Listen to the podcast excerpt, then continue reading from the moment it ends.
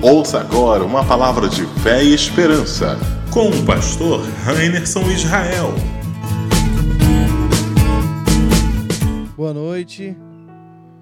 Boa noite. A paz de Jesus, amém? Quero convidar você a abrir sua palavra em Mateus 14. Mateus 14. É muito bom estar aqui com vocês nessa noite tão especial, quarta profética ouvindo tantas canções, podendo adorar o Senhor e também aprender um pouco mais da palavra de Deus. Amém, irmãos? Mateus 14, quem encontrou aí diz um amém bem forte. Então acho que todos encontraram. Olha o que diz o verso 13. Ouvindo o que havia ocorrido, Jesus retirou-se de barco, em particular para um lugar deserto as multidões, ao ouvirem falar disso, saíram das cidades e o seguiram a pé.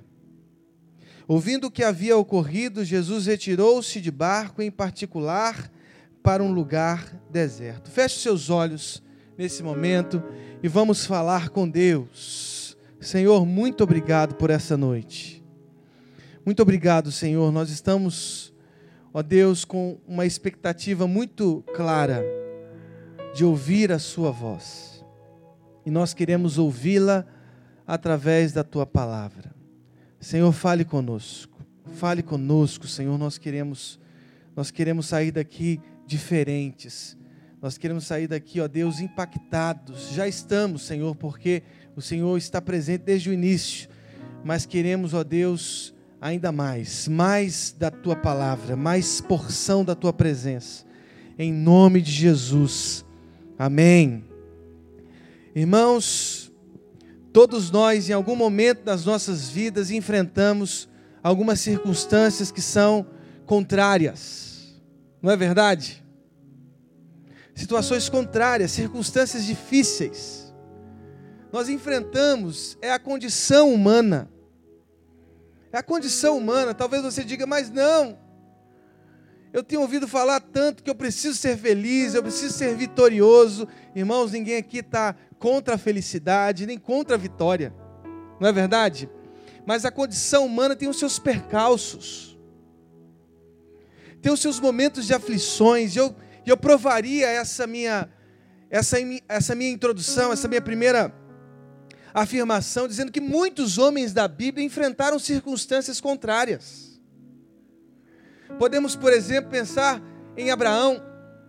Não foi difícil para um pai, um pai que enfrentou o que enfrentou, junto com Sara, ouvir uma voz dizendo assim: ó, vai ao monte né, Moriá e sacrifique o seu filho. Não é simples, irmão. Não é simples ouvir isso, né? Uma voz celestial nos pedindo uma coisa completamente anti-humana. Não era a expectativa de Abraão. Eu fico imaginando a caminhada, de, foram alguns dias de caminhada até o Monte Moriá. Não é, pastor Sara? Alguns dias de caminhada. Imagine como era o coração, o coração de Abraão, sabendo que ele deveria subir aquela montanha e sacrificar o filho da promessa Isaac. Irmãos, deve ter sido três dias angustiantes dias angustiantes da vida do, do maior patriarca de Israel, Abraão, o homem da fé, o pai da fé. Irmãos, não foi simples. Ele atravessou um deserto em sua vida. Moisés, recebendo a ordenança de Deus de liderar um povo escravo, sem identidade. Eu imagino aquele diálogo de Êxodo 2, 3 e 4, Moisés tentando se escapar da, daquela ordenança de Deus, daquele desafio de Deus.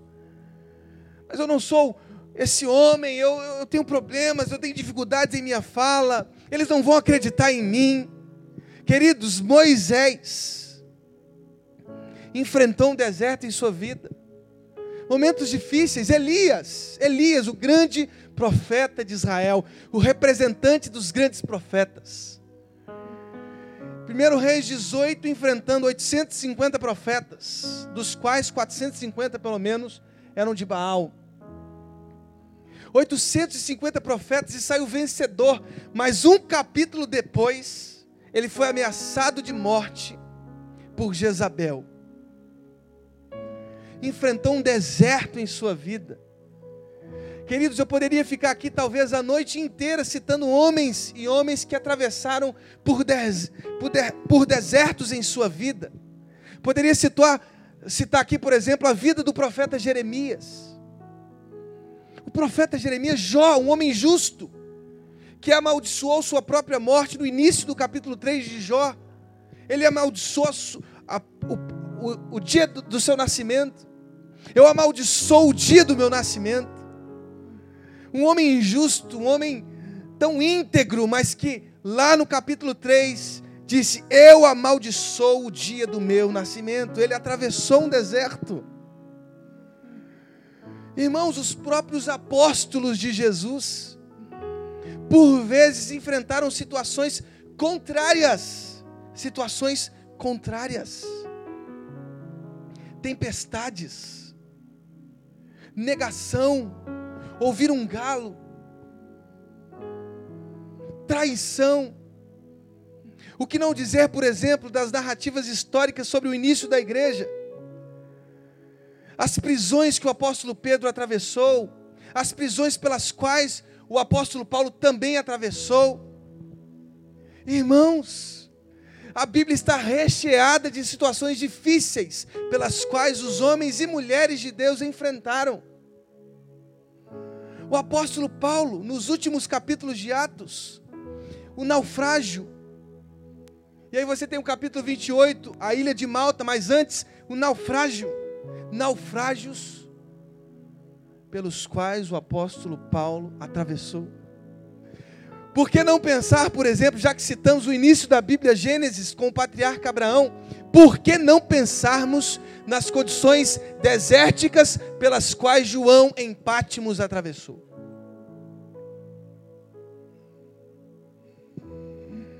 O grande vidente de Pátimos atravessou uma terrível perseguição. Ele estava lá ilhado, preso por causa das perseguições. Nós enfrentamos as situações difíceis das nossas vidas. Se eu dissesse assim, se eu perguntasse aqui agora, quem já passou ou está passando por uma situação difícil, eu diria 100% das pessoas levantariam as mãos. Quem já passou por uma situação difícil ou está passando hoje, levanta aí a mão aí, ó. Viu, gente? Como que a dor é democrática? A dor talvez seja a única coisa democrática na experiência humana. A dor, a morte, não escolhe o pobre, o rico, o abastado, o necessitado, não, todos, todos estão incluídos nessa grande travessia existencial que é a vida, que é carregada de dores. Irmãos, Madre Teresa de Calcutá, que rompeu o século XX como um dos padrões do cristianismo, um paradigma do cristianismo, entregou cartas aos seus confessores, falando de uma escuridão, citando São João da Cruz, um místico espanhol do século XVI, dizendo assim: há uma escuridão terrível dentro de mim. Há uma escuridão terrível dentro de mim. Todos nós passamos por esses momentos difíceis. É impossível negar qual é o Salmo 23? Ainda que eu atravesse o vale de sombra e morte, não temerei mal algum, porque tu estás comigo, a tua vara e o teu bordão me consolam. Atravessamos os momentos difíceis, por que não se lembrar de Jesus? Eu não sei se vocês estão aqui bem atentos ao contexto, ao momento que Jesus atravessa no capítulo 14. Vá aos primeiros versos. Dê sua Bíblia aberta. Aos primeiros versos, olha o que diz o texto no capítulo 14. Por aquele tempo, Herodes, o tetrarca, ouviu os relatos a respeito de Jesus e disse aos que o serviam: Este é João Batista. ele ressuscitou dos mortos. Por isso estão operando nele poderes milagrosos. Pois Herodes, esse Herodes não é o Herodes o Grande, responsável pela matança das crianças inocentes do tempo de Jesus.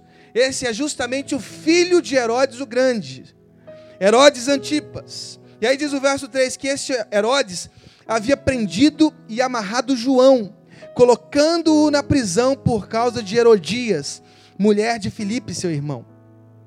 Porquanto João lhe dizia: Não é, não te é permitido viver com ela.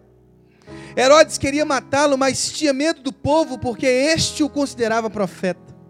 No aniversário de Herodes, a filha de Herodias dançou diante de todos e agradou tanto a Herodes que ele prometeu, sob juramento, dar-lhe o que ela pedisse.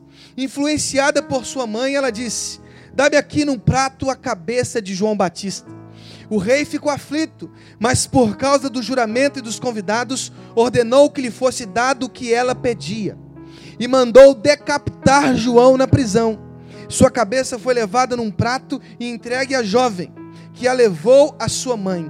Os discípulos de João vieram, levaram o seu corpo e o sepultaram. Depois, o que foram fazer? O que diz a sua palavra aí? Depois foram contar isso a quem? a Jesus. Olha o que diz o verso 13. Esse verso é impressionante. Olha o que diz o verso, olha o que diz o verso 13. Ouvindo o que havia ocorrido, Jesus retirou-se de barco para um lugar deserto. Irmãos, não foi uma situação simples. Não foi uma situação simples. João Batista era o precursor do ministério de Jesus, primo de Jesus. Ele foi aquele mesmo responsável, já nas profecias dos profetas antigos, ele foi o responsável por endireitar as veredas, para que nós recebêssemos aqui no mundo o Rei da Glória. João Batista foi o precursor do ministério de Jesus. Foi ele que disse: Eis o Cordeiro de Deus, que tira o pecado do mundo. Mas João, ele está crescendo muito. Não me importa. O que é importante para mim é que ele, ele mesmo, cresça e eu diminua. Eu não sou digno de desatar as sandálias daquele que vem. Ele é muito maior do que eu. Queridos, João Batista foi muito importante na vida de Jesus, muito importante na vida de Jesus. Quando Jesus recebeu a notícia de que o seu amigo, o seu precursor, aquele homem responsável por endireitar os caminhos dos homens, por dizer tão honestamente palavras fortes, raça de víboras, por não afrouxar, porque aquele cara é cabra macho, irmãos. João Batista foi cabra macho. Ele chegou para Herodes, o grande líder, líder de uma tetrarquia, e disse assim: Ó, não te é lícito permanecer com a mulher de seu irmão. Homem justo, bravo. Ele não afrouxou os valores do Evangelho, não. Ao contrário, e por causa disso, ele morreu. Cortaram a cabeça de João Batista. Um homem que não abriu mão dos valores do Evangelho, e às vezes nós abrimos mão dos valores do Evangelho por pequenas coisas, por pequenos desafios que às vezes enfrentamos numa universidade. Ah, pastor, meus professores são muito materialistas, são muito marxistas. É difícil falar de Deus numa, num lugar onde todos são ateus, irmãos, é lá que Deus quer te usar. É lá que Deus quer ver você sendo usado para transformar aquele contexto de ateísmo num grande, numa grande primavera de crentes, de homens e mulheres transformados. Deus quer usar você lá na universidade. Mas, mas pastor, eu estou na política. E você sabe como que é, né? Falcatrua chama a gente, e aí alguns acertos, então é lá na política que Deus quer usar você como um servo transformador daquela realidade. Mas pastor, empresa, você sabe como que é, né? Fisco, essas coisas. Irmãos, onde você estiver, Deus quer te usar. Deus quer te usar para transformar os seus funcionários. Deus não colocou aqueles funcionários ali para você liderar à toa. Deus quer que você seja uma bênção ali. Que você não afrouxe os valores do Evangelho, ao contrário, que você seja um João Batista. Que você tenha a coragem de João Batista para dizer: raça de víboras. Para não aceitar uma adoração própria e dizer: não, ele é maior. Esse ministério que eu faço aqui, eu faço para a honra e glória de Deus, não para a minha glória, é para a glória de Deus. Eu, eu canto para a glória de Deus, eu prego para a glória de Deus, eu danço para a glória de Deus, eu, eu, eu estou aqui para a glória de Deus, não para que o meu nome cresça, ao contrário, para que o nome de Jesus cresça. Irmãos, nós temos que ter a coragem de João Batista. A coragem. Agora imagine você receber a notícia que Jesus recebeu. Não foi simples, irmãos. Não foi simples. Eu poderia comparar talvez com a notícia que eu recebi no final do ano passado.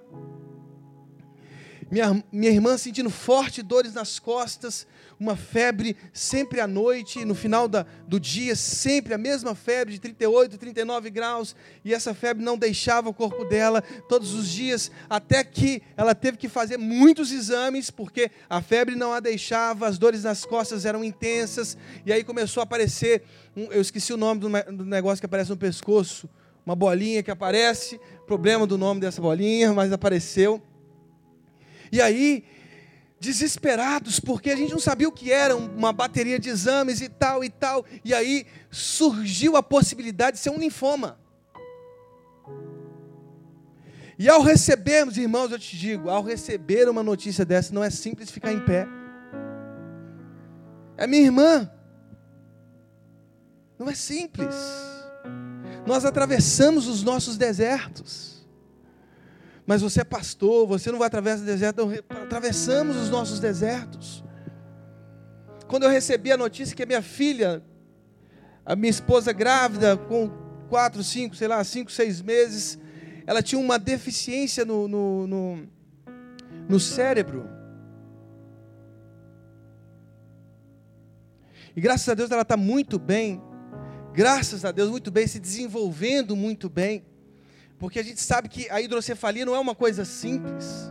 E ela desenvolvendo super bem, irmãos, essa hidrocefalia está sendo queimada em nome de Jesus. Eu creio nisso. Mas não é simples receber essa notícia, porque você não sabe o que vai dar. Todos nós recebemos notícias assim. Jesus recebeu. Jesus recebeu, irmãos. O seu amigo, o seu precursor. E diz a palavra de Deus que ele ouvindo o que havia ocorrido, Jesus retirou-se de barco, em particular, para um lugar o quê? Deserto. Deserto. Irmãos, às vezes nós precisamos um pouquinho de solidão para repensarmos. Repensarmos a nossa história, os nossos dias. Ainda que a dor seja uma coisa inexplicável, certas notícias sejam inexplicáveis, quando nós, a recebe, quando nós as recebemos, nós precisamos nos retirar para um lugar deserto. Sabe para quê, irmãos? Para orar. Era o desejo de Jesus, você vai ver um pouco mais à frente, que esse era o real desejo de Jesus. Se retirar da multidão, para se colocar diante do Pai, porque o coração de Jesus era um coração em dor.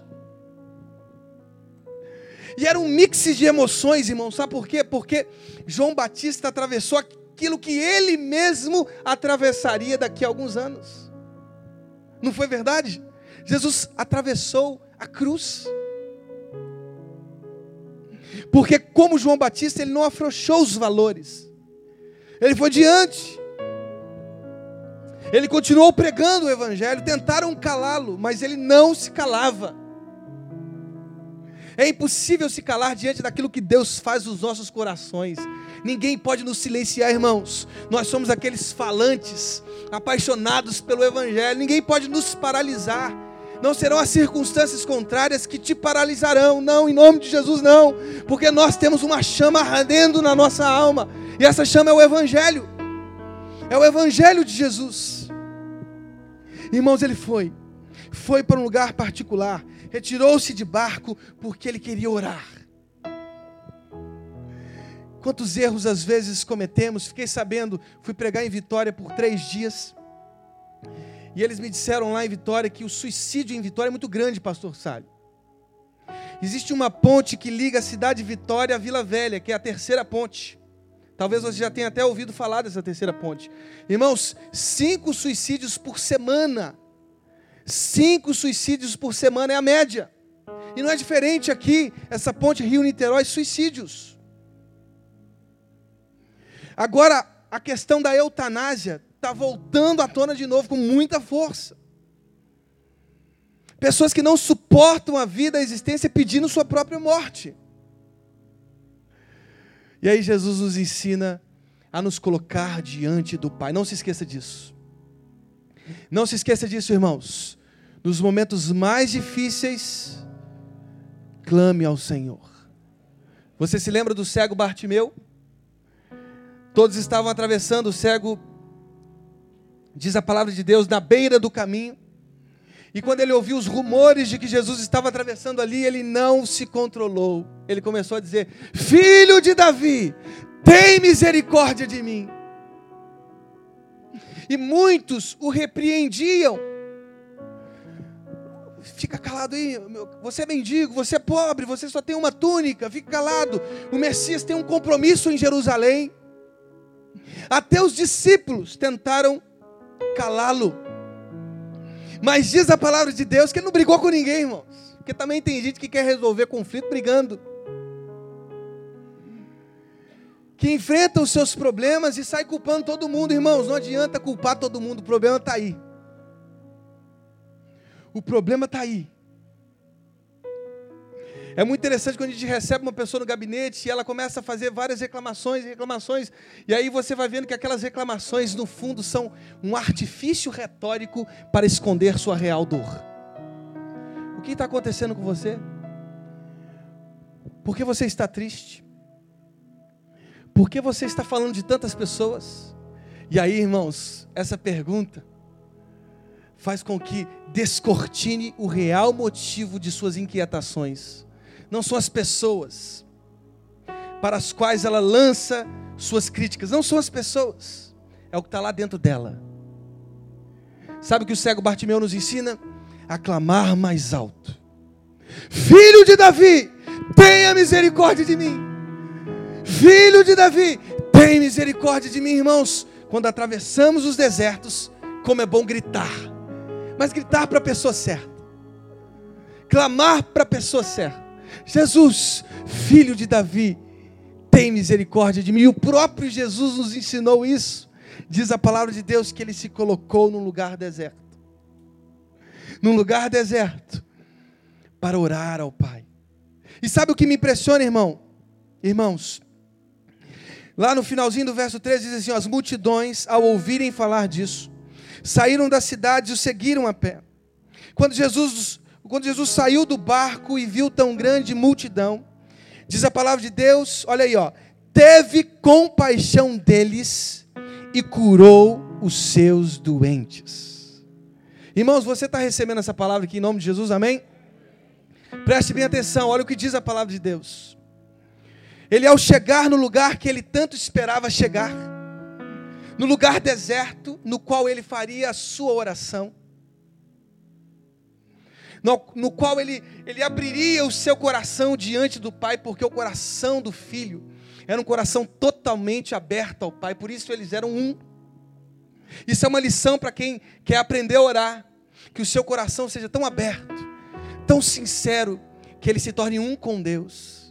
Isso é possível se nós tirarmos as nossas máscaras, as nossas falsidades, as nossas vontades e desejos de mostrar que somos perfeitos.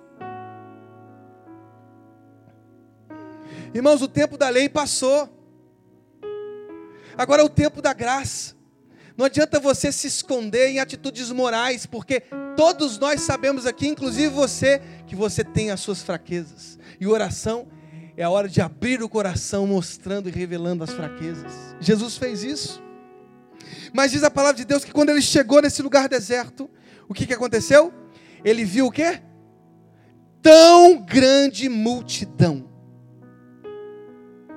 E aí diz a palavra que ele teve o que, irmãos? Fala bem alto aí, o que ele teve?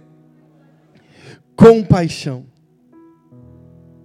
Aqui está um dos maiores ensinamentos da palavra sobre esses momentos desérticos pelos quais atravessamos. Quando atravessamos o deserto, como é bom exercer, como é bom exercer o cuidado para com os outros.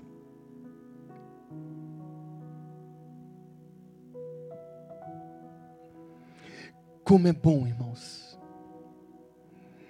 Jesus teve compaixão. Eu acho que o fundamento de seus milagres, eu poderia dizer assim, talvez cometendo uma grande heresia, mas talvez não.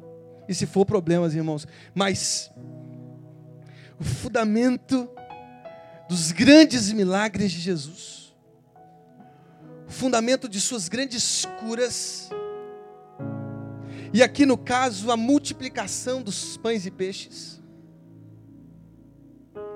Porque aí, irmão, multiplicação de pão e peixe não dá nem para dar desculpa para, a questão psicológica. O fundamento dos seus grandes milagres, de sua morte na cruz, de sua ressurreição quando ele venceu a morte, era a compaixão. Se tivermos o coração do Cristo, realizaremos obras maiores do que a dele. Maiores obras do que a que ele mesmo fez. Irmãos, você está recebendo essa palavra em nome de Jesus? Às vezes, às vezes pensamos e refletimos por que no século 21 não há tantos milagres? Por quê? E eu te digo, falta compaixão nos nossos corações. Estamos muito preocupados conosco mesmos.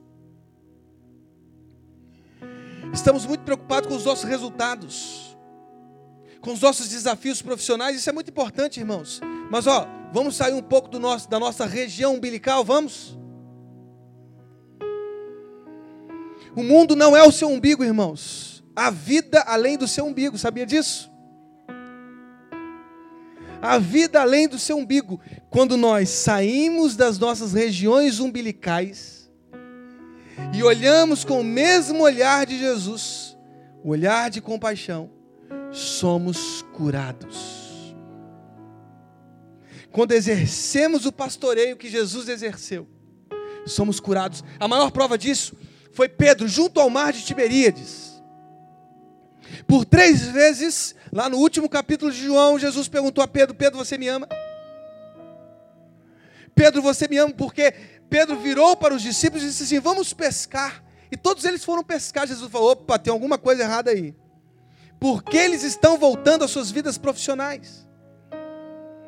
Eu fiz um convite claro para eles: eles não serão pescadores de peixes, serão pescadores de homens. Tem alguma coisa errada. Jesus foi ao mar. Foi ao mar de Tiberíades e perguntou por três vezes: Pedro, você me ama? Pedro, você me ama? Pedro, você me ama? E por que três vezes, irmãos? Por que três vezes, irmãos? É fácil, hein? Porque Pedro negou, negou Jesus por três vezes. E sabe qual foi o remédio que Jesus deu a Pedro? Sabe qual foi o remédio? Sabe qual foi o remédio? Apacente as minhas ovelhas. Apacente as minhas ovelhas. Irmãos, sabia que a nossa cura está em apacentar as ovelhas de Jesus? Irmãos, quão extraordinário é isso! Eu me lembro quando eu tive uma crise renal, irmãos, uma crise renal. Eu estava desesperado, eu estava no clube português lá em Niterói, na Convenção Batista Brasileira, eu comecei a sentir uma dor renal. Eu nunca tinha sentido isso antes. E aí começou a doer, eu falei, gente, coisa esquisita. Aí eu tentei mudar a posição e a desgraça não saía. Eu tentava, deitava, agachava, sentava, irmãos, pulava, fazia tudo. Poderia competir nas Olimpíadas, naquela, naquele, Esqueci o esporte lá que a pessoa fica dando shows pirotécnicos lá. Irmãos, eu poderia fazer qualquer pirotecnia. A dor não saía. E ela aumentava, aumentava, aumentava. Teve uma hora, irmãos, que eu falei assim: meu Deus, não deve ter dor pior do que isso. Ou eu estou gerando um filho, ou não sei o que é isso que está acontecendo comigo. Uma crise, uma crise. Eu saí do clube português, a minha esposa estava comigo, eu chorando. Falei, amor, vamos para o hospital. Mas como? De carro? Não, vamos andando. E eu comecei a andar, andar, irmãos. Eu comecei a andar, saindo do clube português lá em Niterói. Andando atrás de um hospital, tal era o desespero. Eu falei, eu clamei, Deus, que apareça um hospital, irmãos, impressionante. Quando eu olhei, tinha um hospital para problemas renais do lado do Clube Português em Niterói. E eu me lembro que eu cheguei, joguei a carteira assim: o que, que você tem? Eu tenho alguma coisa, joga um remédio em mim, joga alguma coisa. A mulher já me colocou na maca e colocou e aplicou um, um tramal em mim, irmãos. Que tramal abençoado, irmãos. Ela aplicou um tramal em mim. E eu lembro que eu falei, quando eu estava saindo do hospital, eu falei assim: não tem como você me dar mais algumas bolsinhas dessas de tramal para poder injetando? Irmãos, era como se eu tivesse tendo a mesma experiência de Paulo em 2 Coríntios 12, vendo o terceiro céu. Era uma coisa impressionante. Eu falei: que tramal é esse? Irmãos, apacentar as ovelhas é o nosso tramal. É o nosso tramal. Há um autor muito conhecido, cujo nome é Henry Nouwen. Um grande autor de espiritualidade, professor de Harvard, aliás, esse porque já está morto, falecido.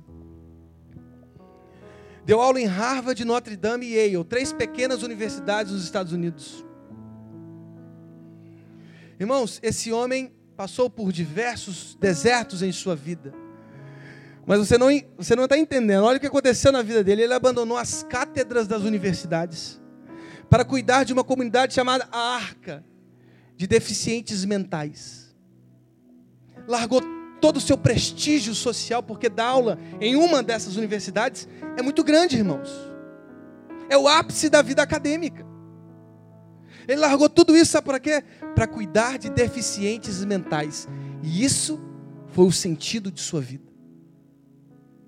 Irmãos, há uma, um poder muito grande em quem cuida, destinado aos que cuidam. Jesus experimentou isso, teve compaixão e começou a curar os doentes. Irmãos, é tão impressionante que a narrativa vai continuando. E aquela multidão toda faminta, e os discípulos dizendo: Senhor, é, já é muito tarde, vamos, vamos dispersar esses homens e mulheres. É um lugar deserto e já está ficando muito tarde. E aí, é, Jesus disse aos discípulos: Mas como assim? Não, nós precisamos é, deixar com que eles vão para que eles procurem nos povoados algo para comer. E aí, Jesus diz aos discípulos: Não, eu estou sendo cuidado aqui. Eu estou sendo cuidado. E é o que Jesus diz aos discípulos, é o que ele está dizendo para nós hoje. Pegue os pães que, que você tem na sua mão, pegue os peixes e comece a distribuir. Comece a distribuir. Cinco pães e, e dois peixes. E eles começaram a distribuir os cinco pães e dois peixes, irmãos. Pode ser uma coisa insignificante, de fato, para uma multidão de cinco mil pessoas. Cinco mil pessoas. Uma coisa pequena. Talvez você considere o que você tem na sua mão uma coisa pequena, mas Deus pode usar essa coisa que você considera pequena numa grande vara de Moisés e abrir um mar.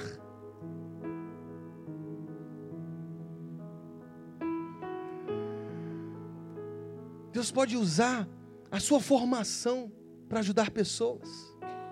Eu estou vendo aqui a Rafaela Torobay aqui do meu lado direito formado em serviço social, não é isso, Rafa? Agora trabalhando no Biwan Mission da Juventude, ajudando uma comunidade chamada Luz Divina, entre Vargem Pequena e Vargem Grande. Ela usando a sua formação acadêmica para ajudar uma comunidade de catadores de papel. E agora ela disse para mim ontem à noite que ela está conversando com uma médica da igreja para dar uma palestra sobre saúde, é, a saúde da mulher. E outros profissionais te procurarão em nome de Jesus, viu, Rafaela? Eu creio, fica de pé aí, Rafaela, porque alguém hoje pode procurar para ajudar essa comunidade, 150 catadores de papel. Irmãos, a juventude já foi lá diversas vezes nessa comunidade.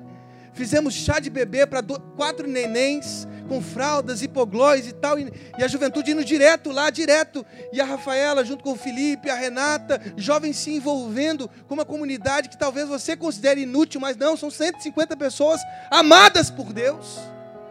Que Deus pode usar a sua formação para abençoar. Você pode ensinar a cortar o cabelo, você pode ensinar matemática, você pode ensinar biologia, você pode ensinar inglês, você pode ensinar. Irmãos, você pode fazer tanta coisa com aquilo que talvez você considere pequeno. Eles tinham cinco pães e dois peixes. Jesus estava sendo tratado, ele disse assim: Ah, tem muito poder em cuidar dos outros. Tem muito. Re... É, nós somos tão tratados quando nós cuidamos dos outros. Aí ele disse para os discípulos assim: Vocês vão distribuir os pães e os peixes. E sabe o que há de mais impressionante nesse texto? É que os discípulos, deixa eu ver quantas horas que eu tenho ainda. Os discípulos começaram a distribuir os pães e os peixes. E a multiplicação, a coisa extraordinária, coisa que Deus faz. Deus pega a sua coisa pequena e transforma numa coisa extraordinária. E aí os pães se multiplicando, os peixes, todos comendo. Irmãos, sabe o que aconteceu? Diz o verso 20: Todos comeram e ficaram o quê? Satisfeitos. E os discípulos recolheram quantos cestos, irmãos? Quantos cestos? Doze cestos cheios. Ah, irmão, você podia ter dado um glória a Deus aqui agora, hein? Amém, irmão? Glória a Deus. Doze cestos cheios.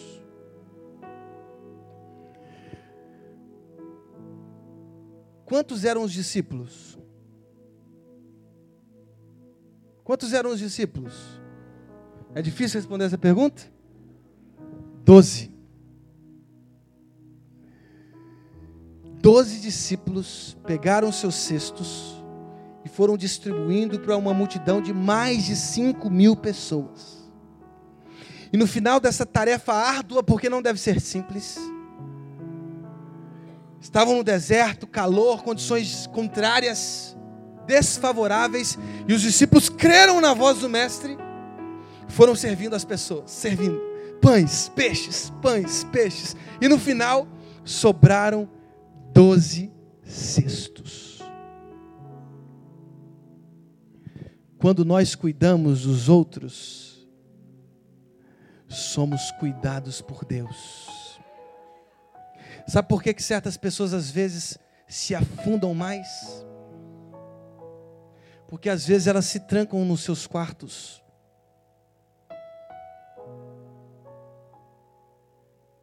E o segredo, irmãos, nesse momento aqui, é abrir a porta do quarto e servir. Servir. Enquanto nós estamos servindo as pessoas, nós, os nossos corações estão sendo tratados, revigorados, cuidados. Irmãos, é impressionante isso. É impressionante viver como Jesus viveu é ser sustentado para os momentos mais difíceis. Jesus, próximo da cruz, virou para o seu discípulo amado e disse assim: Cuide dela. Cuide dela. Jesus, perto de morrer, nos últimos segundos de sua vida, cuidando das pessoas. Meu discípulo amado, você sabe o quanto eu te amei? A minha mãe está em sua fase difícil na velhice, cuide dela. Já viu alguns filhos que na velhice de sua mãe, de seus pais, de seu pai, jogam seu pai e sua mãe num lugar solitário, escondido, nunca visita. É impressionante como um pai e uma mãe sustenta cinco filhos, mas às vezes cinco filhos não são capazes de sustentar uma mãe. Porque somos viciados em dinheiro.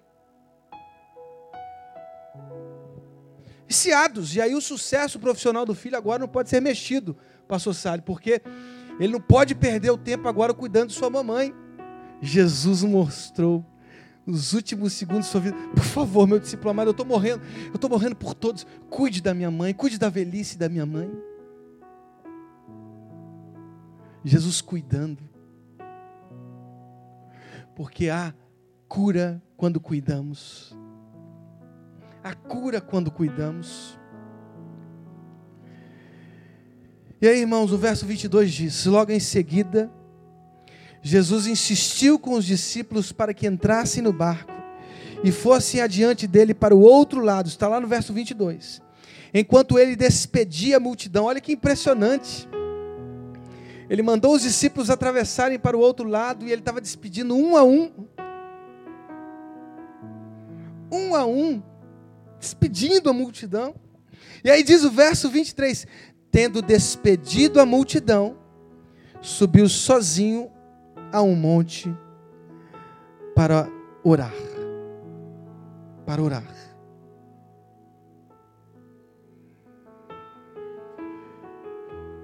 Ele despediu os discípulos, despediu a multidão. E ele que já tinha subido o monte para expressar os valores do reino de Deus. Mateus 5, 6, 7 para pregar o seu maior sermão, o sermão da montanha, mais uma vez no monte, sozinho. Ele abre o seu coração diante do Pai. Como está a sua vida de oração? Como está a sua vida de oração? Irmãos, eu não estou questionando remédios, nem tratamentos, nem terapias, nem psicólogos, quem sou eu para questionar isso? Quem sou eu, irmãos? Não estou dizendo aqui abandone o seu terapeuta, abandone os remédios que o psiquiatra passou para você. Não estou dizendo nada disso. Por favor, não me entenda mal, mas eu estou dizendo: ore. Porque às vezes a gente crê tanto na ciência, e a ciência é importante, eu até creio que a ciência é coisa de Deus. Coisa de Deus, irmãos. Deus abençoando mentes, né, pessoas, homens e mulheres, o desenvolvimento da própria humanidade.